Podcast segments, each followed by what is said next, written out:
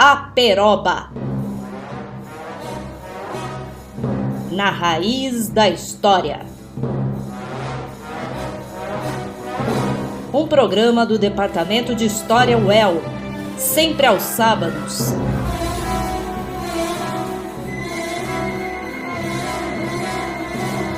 À uma da tarde.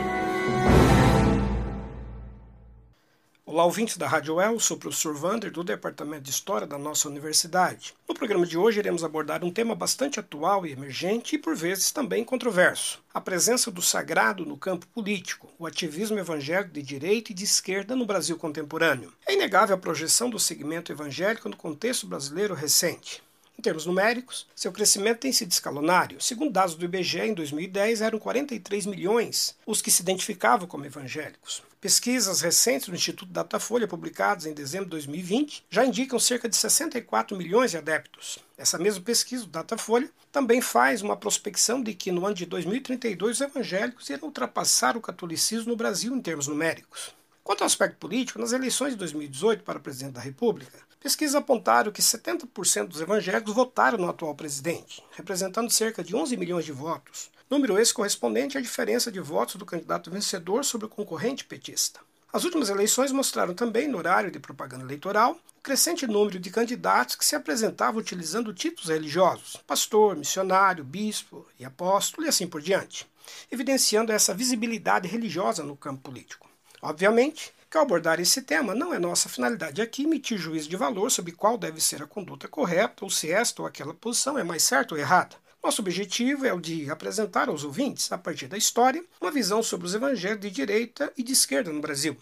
Para o historiador, interessa analisar e interpretar o fenômeno social que envolve, no caso aqui, a proximidade entre os campos político e religioso, entender como se dá a presença do sagrado na esfera pública de um Estado laico. A chamada nova história política e também a nova história cultural dedica especial atenção aos imaginários, símbolos, crenças, mostrando que o poder tem uma dimensão simbólica que passa também pelo aspecto da crença. Nesse sentido, a historiadora Maria Helena Capilato, em sua obra Multidões em Cena, destaca o papel do imaginário e das estratégias diversas que envolvem a construção da imagem pública de líderes no campo político. Símbolos, mitos, utopias, um quadro cerimonial, crenças e ritos são mecanismos que participam diretamente da construção mítica dessas figuras que exercem o poder, sobretudo aquele que exerce fascínio sobre as massas. A autor observa que os atores políticos com perfil de, entre aspas, legítimos condutores do povo, estrategicamente costumam se apresentar em cena demonstrando requisitos excepcionais como força, coragem, bondade, generosidade, retidão de caráter, clarividência, sabedoria e autoridade.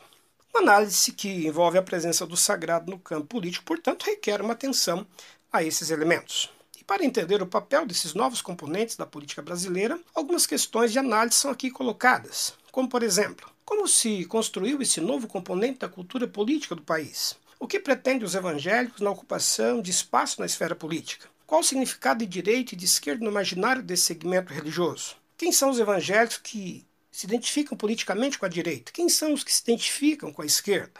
O que os leva a esse posicionamento? Quais são as suas pautas?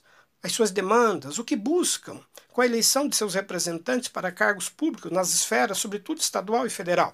Que estratégias utilizam em seu ativismo para a conquista do poder político? Como se dá a relação entre crença e religião em um Estado laico? Como se construiu a aproximação política entre os evangélicos e o atual presidente da República? Utilizamos como fontes, nesta análise, programas veiculados no rádio e na TV, matérias de jornais, conteúdos acessados nas mídias sociais, dados de institutos de pesquisa que retratam o atual cenário religioso no país, indicando índice de projeção da vertente cristã denominada evangélica, e também letras de músicas entoadas nesses ambientes. Ao considerar as letras de músicas como fontes, vale observar a perspectiva de análise sugerida pelo antropólogo Clifford Geertz quando emprega o conceito de descrição densa, referindo-se à importância de se interpretar um fenômeno cultural a partir daqueles que vivenciam o respectivo universo simbólico, ou seja, um olhar de dentro. Nesse sentido, é necessário perceber o que dizem os próprios líderes evangélicos, como se comporta em relação ao poder e o que revela os ritos que eles praticam. Ao longo do programa daremos destaque aos seguintes aspectos. Primeiro, identificar quem são os evangélicos e como se construiu sua trajetória e o seu comportamento político. E segundo, analisar quem são os evangélicos que se identificam como de direita e quem são os que se dizem de esquerda, porque assumem tal posicionamento quais são as suas demandas e por que militam neste campo. Como primeiro ponto, portanto, vamos identificar, ainda que brevemente, quem são os evangélicos. Trata-se de um segmento religioso bastante diversificado em termos denominacionais, dividido em várias tipologias e ramificações. Apenas para uma localização rápida, podemos dividir os evangélicos em dois grandes grupos. O primeiro, surgido com o protestantismo histórico na reforma religiosa do século XVI, identificados como luteranos, presbiterianos, batistas, congregacionais e metodistas. Tais grupos se inseriram no Brasil ao longo do século XIX por imigração e pelo trabalho de agências missionárias inglesas e principalmente norte-americanas. O segundo grupo, chamado de pentecostalismo, surgiu no início do século XX nos Estados Unidos e se inseriu no Brasil a partir de 1910, sendo representado por três grandes tipologias: o pentecostalismo clássico, identificado principalmente pela Assembleia de Deus como principal representante, o pentecostalismo neoclássico, nos anos de 1950, que se apresenta como igreja quadrangular e o Brasil para Cristo, dentre outras, e o neopentecostalismo dos anos de 1970, representado principalmente pela Igreja Universal do Reino de Deus, Renascer em Cristo, dentre outras. Esses grandes grupos possuem ainda diversas ramificações internas. Por exemplo, a Assembleia de Deus, com 13 milhões de adeptos no Brasil, tem dezenas de divisões e o mesmo se aplica a batistas, presbiterianos e assim por diante. Em relação à trajetória do ativismo político evangélico, Quanto aos protestantes, no século XIX, a presença deles na esfera pública, no contexto brasileiro, se resumiu basicamente à filantropia, feita pela aproximação do Estado ainda imperial com atuação destacada no campo da educação, mediante criação de colégios, universidades e também na saúde, com os hospitais evangélicos. Quanto aos pentecostais, até os anos 1960, nota-se uma total ausência de sua presença na esfera pública, prevalecendo a indiferença e o distanciamento como outsiders, tendo como slogan: o crente não se mete em política. Em parte, tal comportamento é fruto de sua visão escapista da história, uma escatologia que projetava os ideais de uma vida melhor para um devir apocalíptico no celeste por vir. A primeira mudança nesse comportamento irá ocorrer a partir dos anos 1960 e 70 isso decorre da disseminação de um medo do comunismo associado ao ateísmo, à interferência no comportamento social, moral e etc., sob influência do contexto da Guerra Fria. As igrejas evangélicas se aproximaram estrategicamente do regime militar como forma de proteção frente ao que consideravam uma ameaça comunista associada ao ateísmo e que, segundo diziam, poderia fechar as igrejas, perseguir os cristãos, interferir nos valores tradicionais da família. Desse modo, Igrejas evangélicas funcionavam durante aquele regime como caixas de ressonância que reverberavam em suas pregações a ideologia norte-americana de combate ao que chamavam de, entre aspas, demônio soviético ou reino do anticristo. Nesse sentido, para enfrentamento dessa ameaça, houve uma aproximação política do governo civil-militar como estratégia de proteção. O segundo aspecto de mudança ocorreu nas eleições para a Constituinte em 1988, que iria elaborar a nova Constituição do país. Instrumentalizou-se aí a participação político-partidária de evangélicos a fim de assegurar seus interesses e valores morais na nova Carta Magna. Especialmente a Igreja Assembleia de Deus, a maior denominação do país, mobilizou seu eleitorado para eleger seus representantes, tendo como objetivo fortalecer as trincheiras contra o comunismo e também em relação a uma fantasmagoria de que a Igreja Católica poderia voltar a ser a religião oficial do Estado. Surge aí, nesse momento, um novo slogan: Irmão vota em irmão. Como resultado, foram eleitos 32 deputados naquelas eleições. Nascia ali a Frente Parlamentar Evangélica, hoje Bancada Evangélica. Esse primeiro quadro, da Frente Parlamentar Evangélica, ocupando o chamado Centrão, notabilizou-se pelo conservadorismo moral e fisiologismo. Negociaram votos em troca de interesses dos grupos que representavam, como, por exemplo, para a extensão do mandato do governo de José Sarney, tendo como contrapartida o recebimento de recursos públicos a fundo perdido e concessão de canais e emissoras de rádio para as igrejas de que faziam parte esses deputados. A partir daí ganhou visibilidade o ativismo político de pastores como cabos eleitorais e comunidades religiosas que funcionam como partidos em períodos de eleição. Os evangélicos criaram frentes parlamentares, passaram a ocupar cargos de secretários e de ministros de Estado. Esse fenômeno se espalhou o Brasil afora nos anos seguintes. Nas casas legislativas estaduais e municipais, políticos evangélicos foram assumindo cadeiras e desde então fazem parte da vida política brasileira de, de maneira bastante significativa. Sobre a atual bancada evangélica, vale destacar que conta hoje com 195 nomes listados na Câmara Federal, incluindo aqueles que são apoiadores, mas sem uma ligação orgânica com as igrejas evangélicas. Os membros efetivos ficam na casa de 100 deputados. Já no Senado, são 15 membros da bancada evangélica e também incluindo os apoiadores. Além desses aspectos já nominados, vale ainda perguntar por quais outros motivos evangélicos se aproximaram da esfera política. Em geral, as igrejas entenderam que deveriam ocupar agressivamente espaço na mídia e na vida política para assegurar a propagação de sua mensagem, continuar conquistando fiéis e também garantir algum tipo de apoio ou retaguarda oficial para seus interesses institucionais. Nesse sentido, o engajamento político decorre também do interesse para obtenção de canais de comunicação, rádio e depois TV tendo um capital eleitoral expressivo, passaram a ter um grande poder de barganha com votos que possuem. Os evangélicos criaram nas últimas décadas estratégias para eleger seus representantes, vereadores, deputados estaduais, federais, senadores. Em alguns casos, o mandato pertence à igreja. Há também um direcionamento verticalizado para a eleição de seus candidatos pelos membros da comunidade de fé. Em alguns casos, ocorreu inclusive a criação de partidos políticos próprios. Um capítulo importante dessa história envolvendo o sagrado e a política diz respeito à aproximação entre os evangélicos e o atual presidente da República. As eleições de 2018 evidenciaram uma pista de mão dupla, do púlpito ao palanque, do palanque ao púlpito. O então presidente, à época candidato, soube percorrer esta via de aproximação. No Congresso, onde atuou como deputado por sete mandatos, os parlamentares mais próximos a ele pertenciam à bancada evangélica. Engajou-se nas posições conservadoras dessa bancada. Juntou-se ao ativismo corporativista em prol de forças armadas e policiais e também numa cruzada moral contra reivindicações de direitos de feministas e de comunidades LGBTs.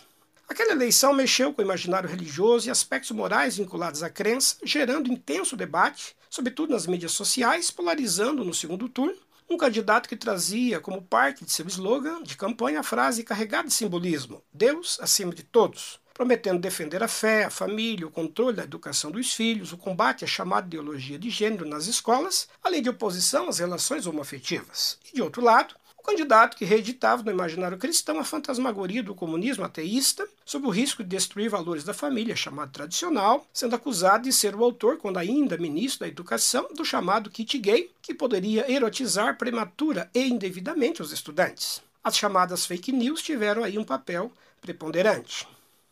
O atual presidente, então candidato, em discurso, avançou em bandeiras moralistas alternando com frequência referência ao hino nacional e repetição à exaustão dos dizeres bíblicos: Conhecereis a verdade e a verdade vos libertará. Esta frase, a despeito de sua interpretação anacrônica e fora de contexto, juntou-se ao slogan Brasil acima de tudo e Deus acima de todos, reverberando favoravelmente no imaginário evangélico. Um ato simbólico representativo ocorreu em 2016, dia antes do Senado decidir afastar a presidente Dilma Rousseff, o atual presidente e seus familiares viajaram a Israel, na Terra Santa, na companhia de um pastor da Igreja Assembleia de Deus, e lá foram batizados pelo referido pastor no Rio Jordão, local sagrado pela tradição cristã que afirma ter Jesus ali também recebido seu batismo. Este ato simbolizou uma aliança com os evangélicos, apesar do presidente formalmente continuar católico. A partir do segundo semestre daquele ano eleitoral, os templos evangélicos se transformaram em bastiões do anti-esquerdismo. Vários líderes evangélicos influentes na mídia, além de cantores conhecidos da música gospel, declararam influente apoio à eleição do atual presidente. Tendo sido eleito, manteve a estratégia, a estratégica gestualidade simbólica, comparecendo a diversos eventos evangélicos. Em 2019, pela primeira vez, um presidente participou da Marcha para Jesus, evento evangélico que ocorre anualmente em São Paulo, que reuniu nessa edição cerca de 3 milhões de participantes. No palco, ladeado pelas mais expressivas lideranças evangélicas do país, vestindo a camiseta do evento, ao fazer uso da palavra, foi ovacionado pela multidão aos gritos de mito. Em seu pronunciamento, afirmou: O Estado brasileiro é laico, mas o seu presidente é cristão. Vocês foram decisivos para mudar os destinos dessa pátria maravilhosa chamada Brasil. Nesse mesmo ano, compareceu ao Templo de Salomão, templo iurdiano em São Paulo, onde recebeu uma oração de consagração do líder maior daquela denominação, conforme registrado pelo jornal Folha de São Paulo, de 2 de nove de 2019. Por esse gesto, além de uma articulação que assegura o apoio desse segmento, o presidente busca a construção de uma imagem religiosa atrelada ao seu governo. Como parte dessa estratégia, o presidente nomeou evangélicos para ocuparem os cargos no primeiro e segundo escalões de seu governo. O Ministério da Casa Civil, o Ministério do Turismo, o ministro-chefe da Secretaria de Governo. Três importantes pastas são ocupadas por pastores: o Ministério da Mulher, Família e Direitos Humanos, o Ministério da Justiça e Segurança Pública e o Ministério da Educação. Espera-se ainda para a vaga que será aberta no Supremo Tribunal Federal em julho de 2021 a prometida indicação de, entre aspas, um ministro terrivelmente evangélico. Em síntese, o atual presidente pode ser considerado um quase evangélico, o presidente mais próximo da imagem que os evangélicos mantêm deles próprios, de suas esperanças e de seu ideal de ocupar espaço na esfera pública de governo. Queremos, a partir de agora, falar um pouco dos significados de direita e de esquerda. Trazer isto para que os nossos ouvintes tenham uma noção do que representam essas esferas políticas. Inicialmente, ainda que de forma breve, é importante pontuar para o ouvinte o que historicamente se entende por direita. Há diversos movimentos em diferentes temporalidades com práticas de direita, mas vamos citar dois exemplos históricos como referências. O primeiro, uma extrema-direita vinculada ao nazifascismo, no intercurso temporal das duas grandes guerras mundiais, sob liderança de Benito Mussolini na Itália e Adolf Hitler na Alemanha. O fascismo é movimento político ou regime, conforme estabelecido por Mussolini em 1922, que faz prevalecer os conceitos de nação e raça sobre os valores individuais e que é representado por um governo autocrático centralizado na figura de um ditador. A palavra fascismo vem do termo italiano fatio, que significa feixe. Na Roma antiga, o termo fasci, versão em latim da palavra, se referia a um machado revestido por varas de madeira. O escritor e romancista Umberto Eco, em seu texto Fascismo Eterno, comenta a referência inaugural deste modelo político. Pode-se dizer que o fascismo italiano foi a primeira ditadura de direita que dominou um país europeu e que em seguida todos os movimentos análogos encontraram uma espécie de arquétipo comum no regime de Mussolini. O fascismo italiano foi o primeiro a estabelecer uma liturgia militar, um folclore, até mesmo uma forma de se vestir. Fecha aspas. Não obstante a diversidade e os elementos internos contraditórios do fascismo, Humberto Eco considera possível esboçar uma lista de características que lhes são comuns, observando que é suficiente que uma delas esteja presente para que o fascismo se aglomere ao seu redor. São essas características: o culto da tradição, florescimento em contexto de frustrações individuais e sociais, o que explica por que uma das características dos fascismos históricos tem sido o apelo às classes médias frustradas. A ideia de uma ameaça externa, sendo isto fundamental para reforçar a identidade nacional, um ideário apocalíptico no qual os inimigos podem e devem ser derrotados pelo movimento que enfim assumirá o controle, estabelecendo a paz e a ordem a desvalorização da vida de outrem ou a sua banalização, enfraquecimento ou ataque a formas de conhecimento crítico. Daí porque todos os livros escolares nazistas ou fascistas terem feito uso de um vocabulário empobrecido, de uma sintaxe elementar, de forma a limitar as ferramentas para o raciocínio complexo e a criticidade. O historiador Francisco Carlos Teixeira comenta que o fascismo faz parte da história brasileira, pontuando que o fascismo brasileiro é o integralismo, Movimento esse surgido em 1932 a partir da fundação da Ação Integralista Brasileira, AIB, inspirados por movimentos fascistas europeus, mas também por algumas organizações e grupos nacionais. A foi a principal organização fascista existente na história brasileira, tendo como seu principal representante Plínio Salgado. O integralismo estava ancorado no seguinte lema: Deus, Pátria e Família. Um segundo exemplo de direita surge no período pós-Segunda Guerra Mundial, quando os Estados Unidos pro protagonizaram contra o Bloco Soviético uma disputa de poder no contexto da chamada Guerra Fria. No contexto latino-americano, essas tensões ecoaram como voz convocatória norte-americana para enfrentamento do comunismo e da esquerda soviética, vistos, dentre outros aspectos, como representantes do ateísmo, da interferência do Estado nos valores morais e da família, além de tolhimento da liberdade combate a essa esquerda ameaçadora legitimou a insurreição de golpes contra a democracia com a imposição de ditaduras na América, como foi o caso do governo civil militar instaurado no Brasil em 1964. Dessa forma, sabe-se ainda mais no imaginário coletivo a identificação imediata de governos autoritários de direita como os defensores da pátria, da religião e da família.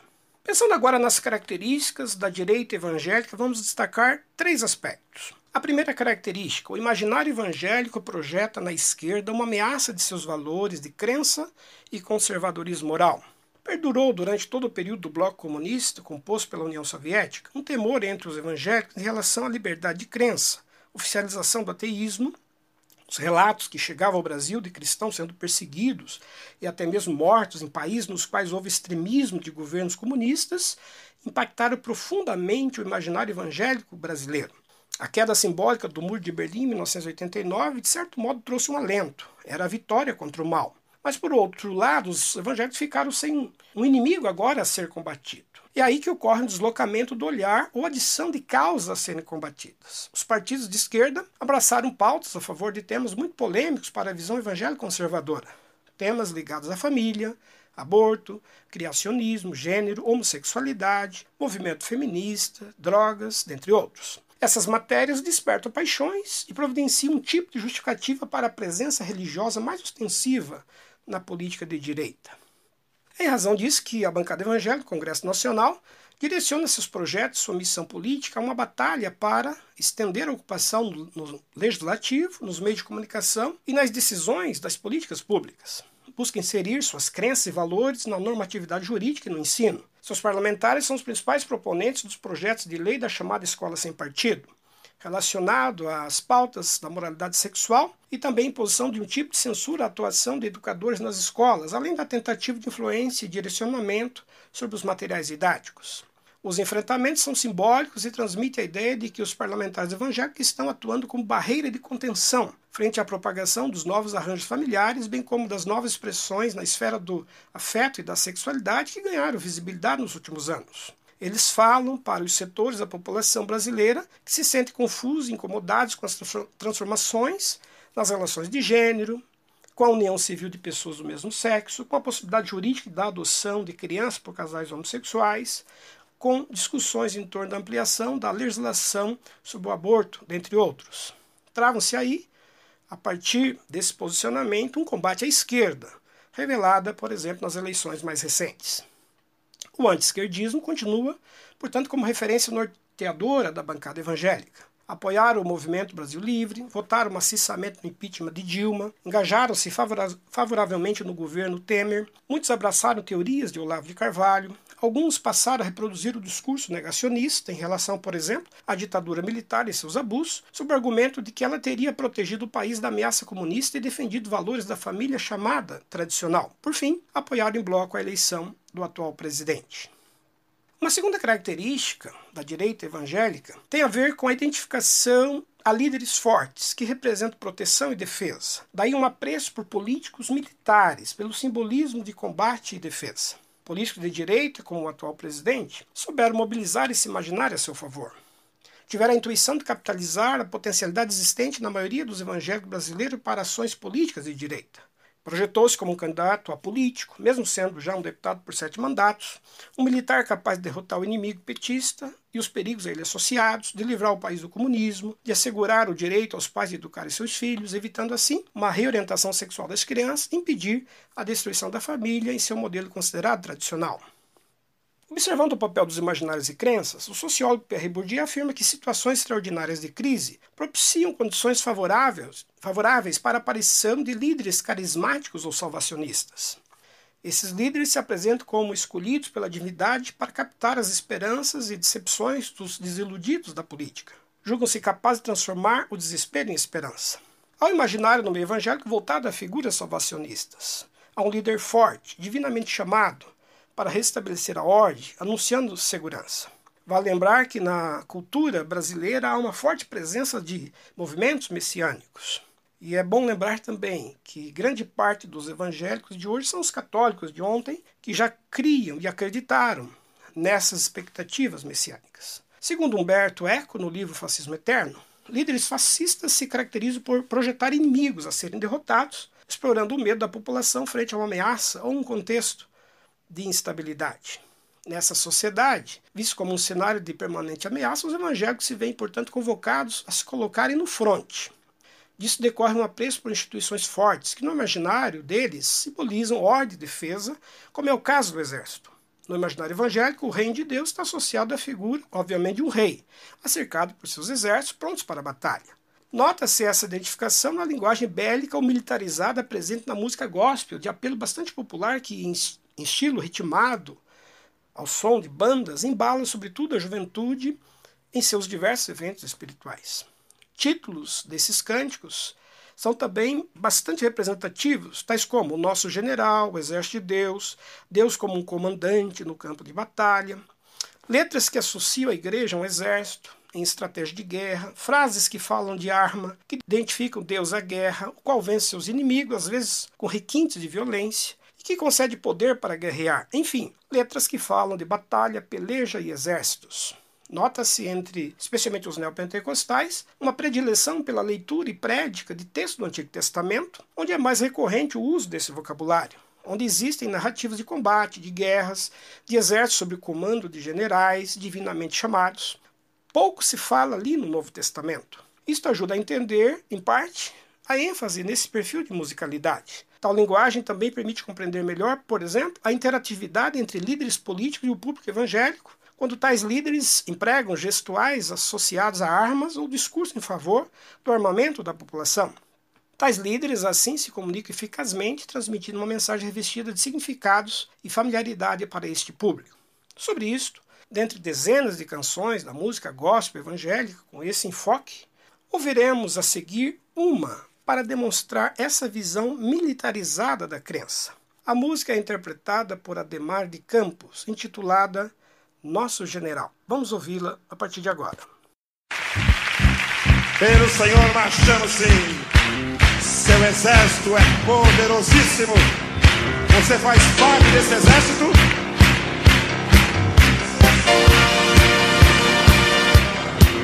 Aleluia. Vamos declarar.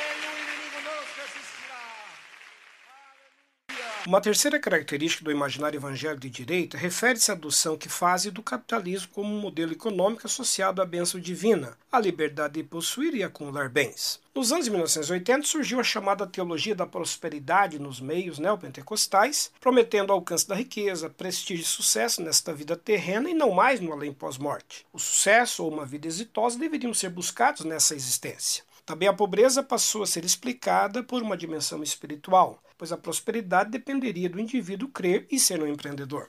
Nesse sentido, Há uma sacralização do modelo econômico capitalista, sendo a mensagem evangélica adaptada aos valores do capital, em que o acúmulo e enriquecimento pessoal são vistos como sinais da bênção divina. Desse modo, o sucesso dessa teologia entre os evangélicos, ao subscreverem uma política econômica neoliberal, marcada pela competitividade e o acúmulo de riquezas obtidas a partir das lógicas do capitalismo, obviamente os distancia de qualquer ideário da esquerda. Contrapondo-se a esta visão de direita, o cantor gospel João Alexandre compôs uma canção que apresenta alguns questionamentos a essa perspectiva. O título dessa música, inclusive, é bem provocativo. É proibido pensar. Vamos ouvi-la neste momento.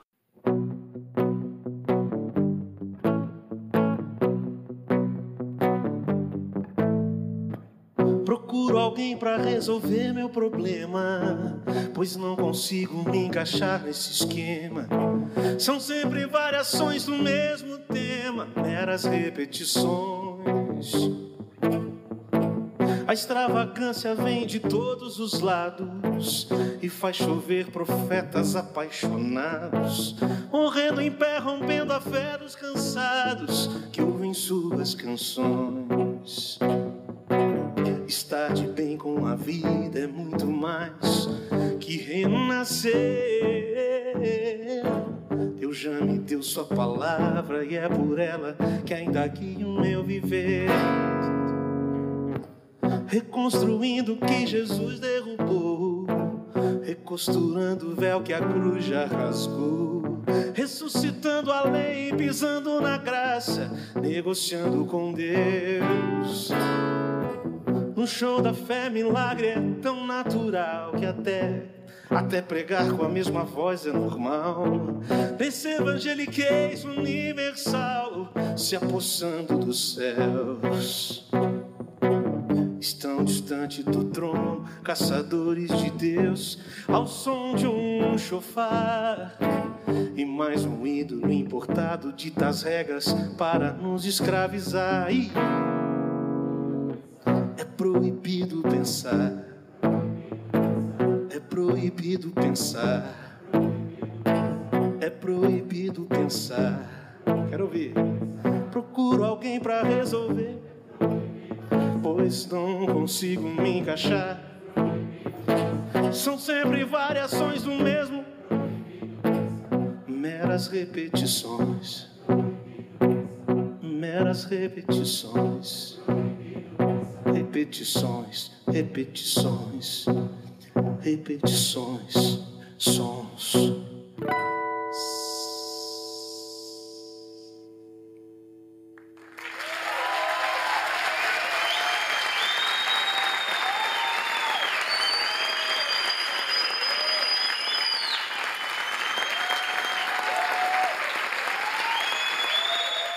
Passamos a analisar a partir de agora quem são os evangélicos que se identificam como progressistas ou de esquerda.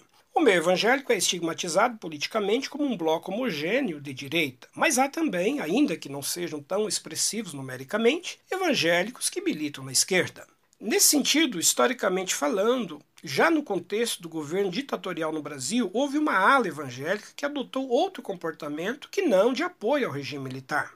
Líderes protestantes se posicionaram contrários à ditadura daquele regime. Esses pastores e teólogos estavam associados a movimentos evangélicos progressistas, como a teologia da libertação. Liam a Bíblia, inclusive, com lentes marxistas, por isso, engajados em causas sociais, a exemplo do movimento negro, a luta pela terra ou defesa de minorias expostas à violência do governo ditatorial. Em razão disto, internamente foram duramente combatidos, perseguidos e expulsos das suas comunidades religiosas, como se fossem hereges protagonizou-se aí o que à época ficou conhecido como uma Inquisição Sem Fogueiras. Inquisição Sem Fogueiras foi inclusive o título de um livro publicado em 1976 pelo teólogo João Dias de Araújo, no qual descreve as diversas formas de repressão sofridas por pastores em razão das críticas que faziam ao apoio dado pela Igreja ao regime militar no Brasil. As ações desta Inquisição provocaram expulsão de líderes dessas igrejas, suspensão de matrícula de estudantes de teologia nos seminários, recolhimento de livros, entre aspas, comunistas, que circulavam clandestinamente nas bibliotecas dessas escolas de teologia, assim como a demissão sumária de professores daquelas instituições que adotavam posicionamento contrário àquele regime vigente.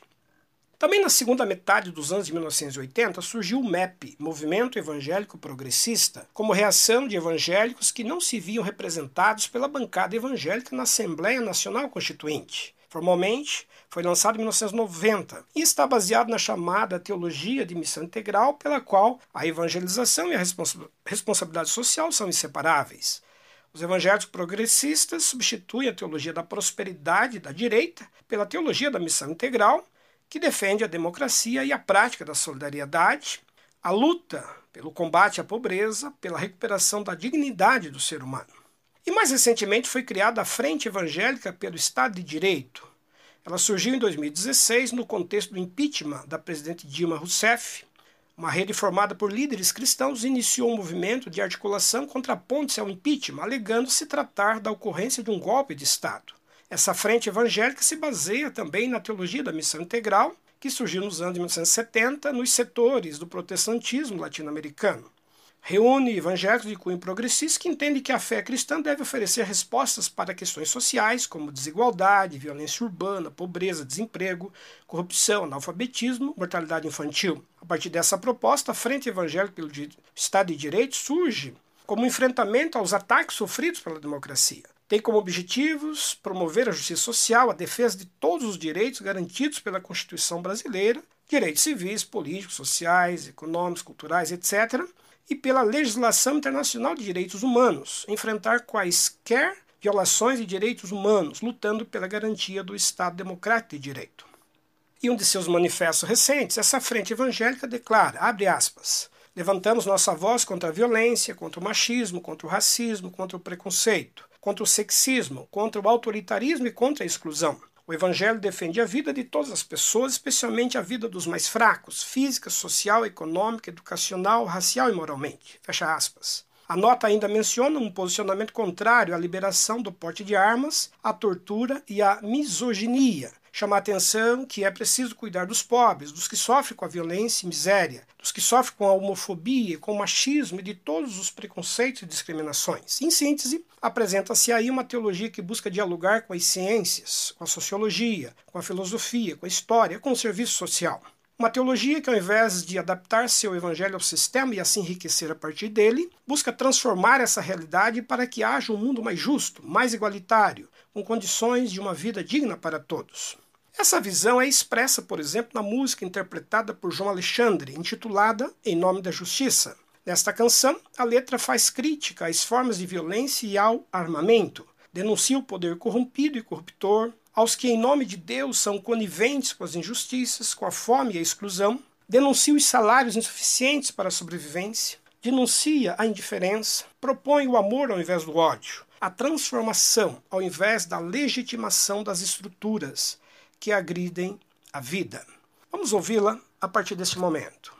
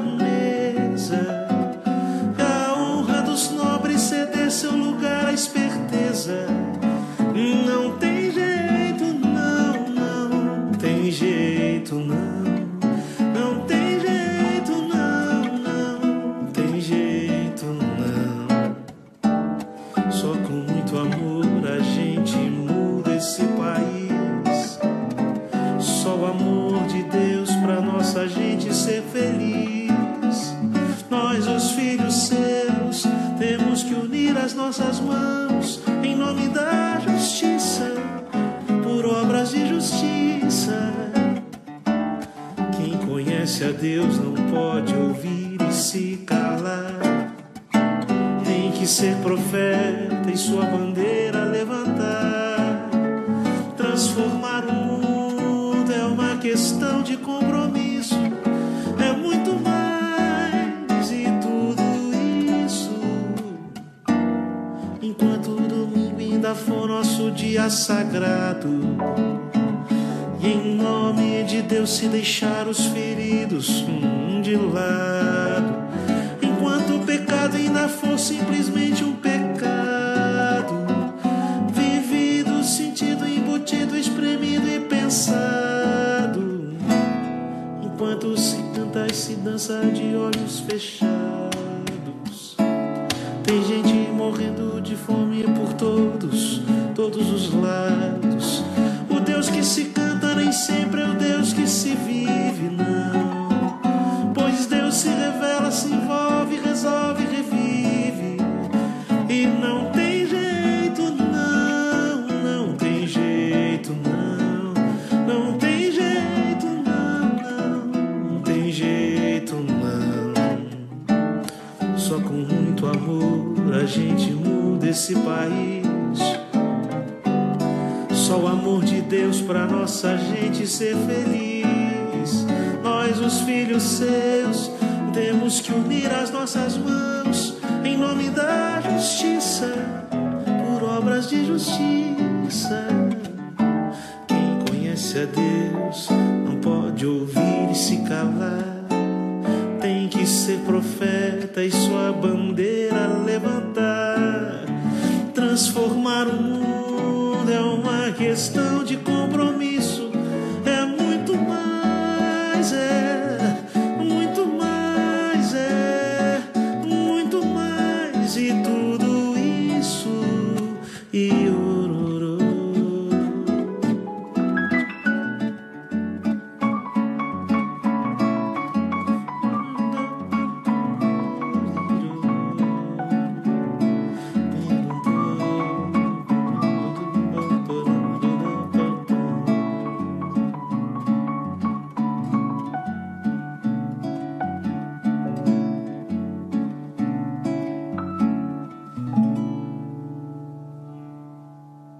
Há também evangélicos progressistas que militam junto a movimentos sociais de negritude, de luta pela terra em favor do trabalhador do campo, pela igualdade de gênero, pela causa indígena, dentre outras. Demonstrando essa visão, vamos ouvir em seguida duas canções. A primeira, intitulada Casa Grande, cantada por Gladir Cabral, que retrata a visão evangélica em favor da luta dos negros e afrodescendentes por sua inclusão na sociedade, pelo fim da discriminação racial, pela mesma oportunidade de ocupação de espaço e respeito social, no enfrentamento de um sistema que ainda resiste, tentando reproduzir formas dominadoras e violentas dos tempos da Casa Grande, pelo senhorio dos que detêm o poderio do capital.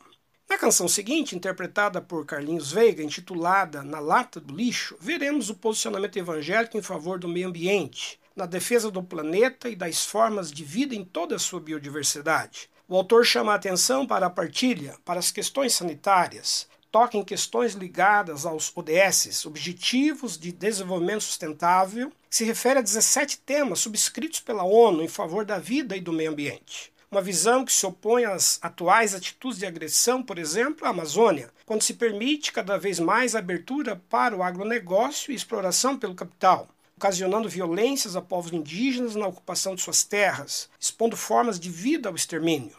Enquanto se combatem trabalhadores rurais por ocuparem terras de forma agrária, se flexibiliza a invasão de reservas naturais por latifundiários do agronegócio. Para tratar disto, o autor Carlinhos Veiga traz um ritmo bem brasileiro, do cerrado, com a beleza sonora do instrumento da viola caipira. Vamos ouvir, portanto, estas duas canções a seguir.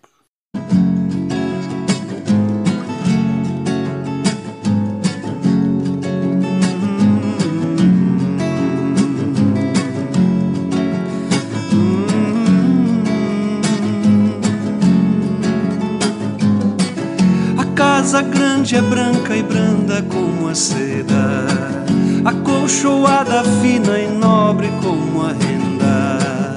Mas aqui fora reina a lei da reprimenda. Na palmatória, nossa paga, nossa prenda. Ai,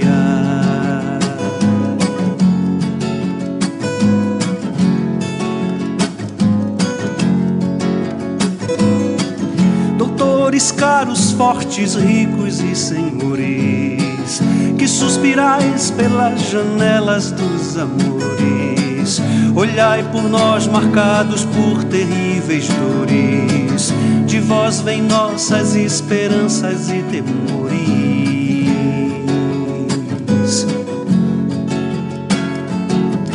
Os nossos corpos sendo mortos pouco a pouco os nossos sonhos já desfeitos, todos loucos. Na casa grande há uma cruz numa parede.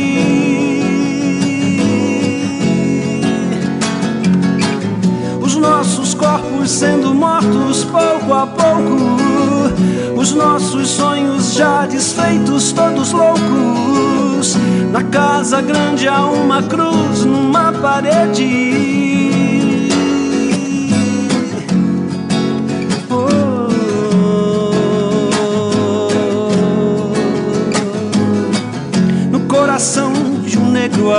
Uma casa nova, sem palmatória, sem corrente obrigatória, sem mais senhores, todos são de todo amigos, e nas paredes não há Cristos esquecidos.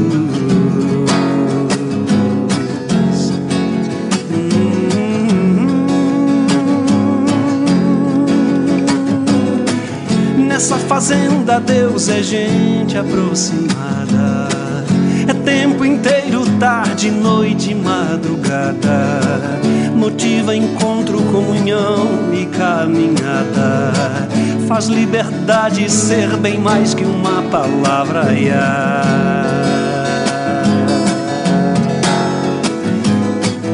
Os nossos corpos redimidos num momento bem mais veloz que a luz de todo pensamento. A nossa casa é muito mais que uma fazenda.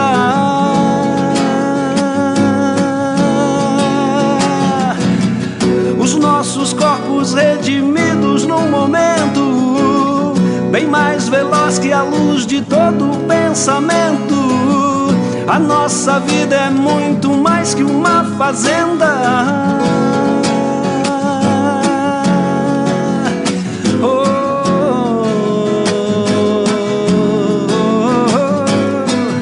Na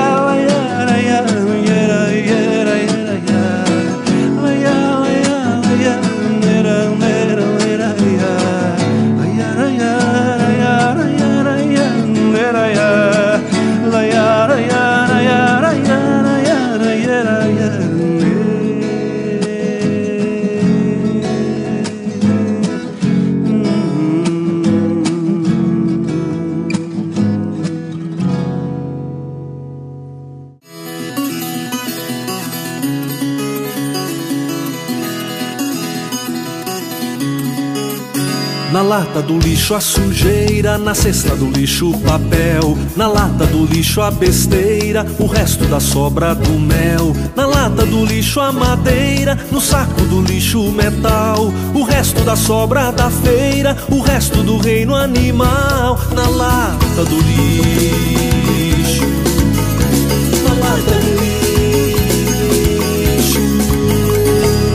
cima da mesa comida, em volta da mesa o irmão. Em cima da mesa bebida, em volta da mesa canção.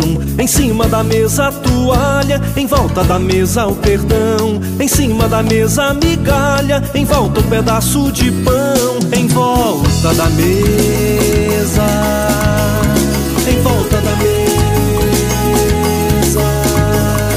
Em cima da terra a cidade, em volta da terra o lixão. Em cima da terra a avenida, em volta da terra erosão. Em cima da terra a calçada, em volta da terra avião. Em cima da terra o esgoto, em volta a revolta e o não. Em volta da terra,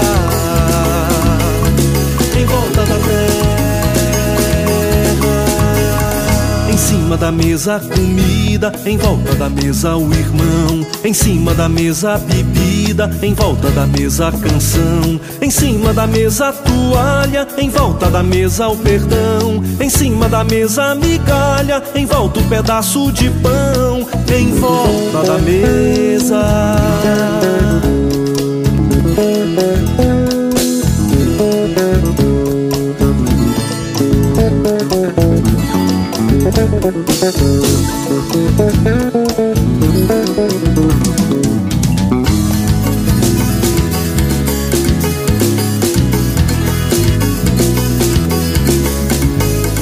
Em cima da terra a cidade, em volta da terra um lixão. Em cima da terra avenida, em volta da terra erosão. Em cima da terra calçada, em volta da terra avião. Em cima da terra o esgoto, em volta a revolta e o não. Em volta da terra, em volta da terra,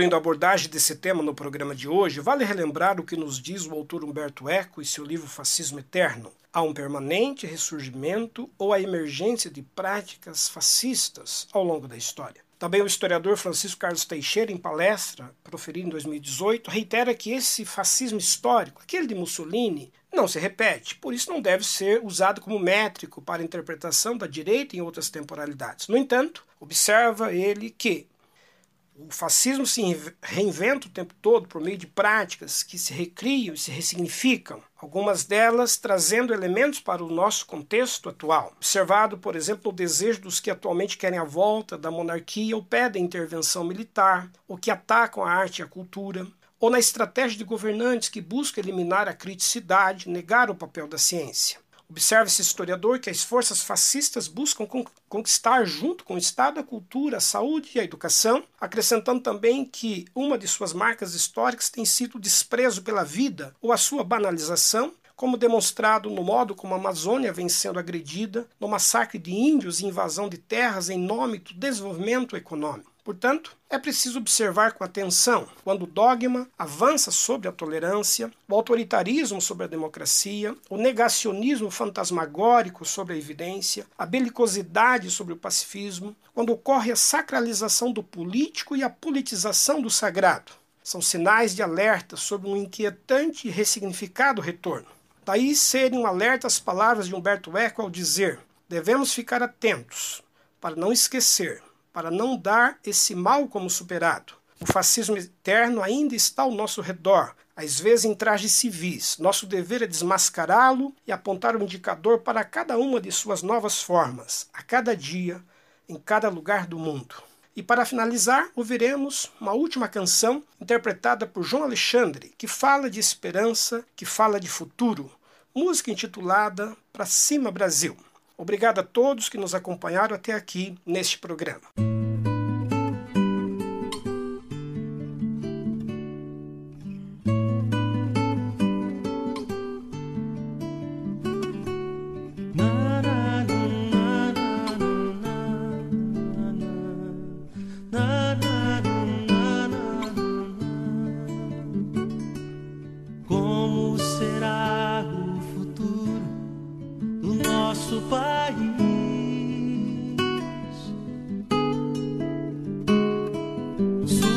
A pergunta no olhar e na alma do povo. Cada vez mais cresce a fome nas ruas, nos morros.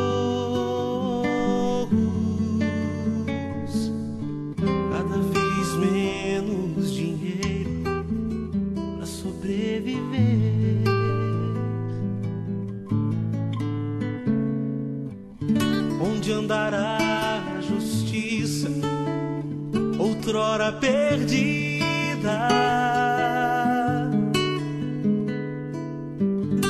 Só minha resposta na voz e na vez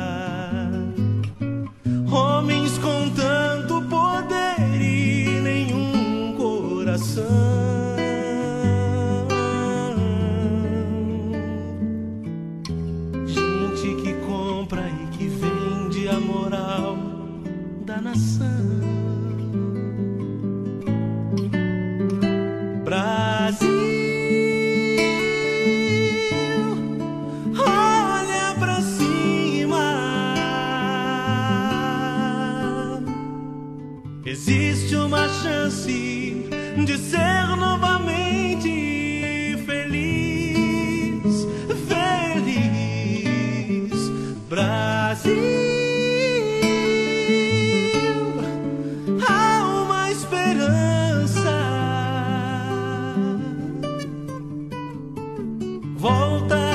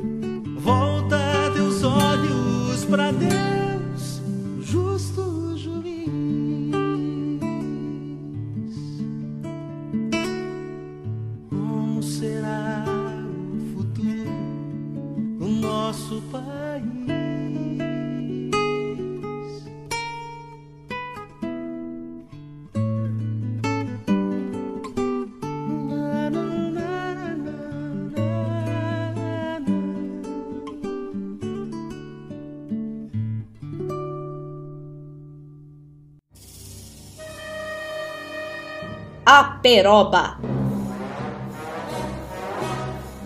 Na raiz da história.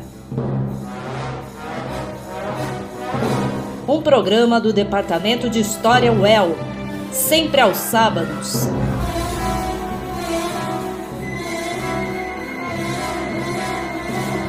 A uma da tarde.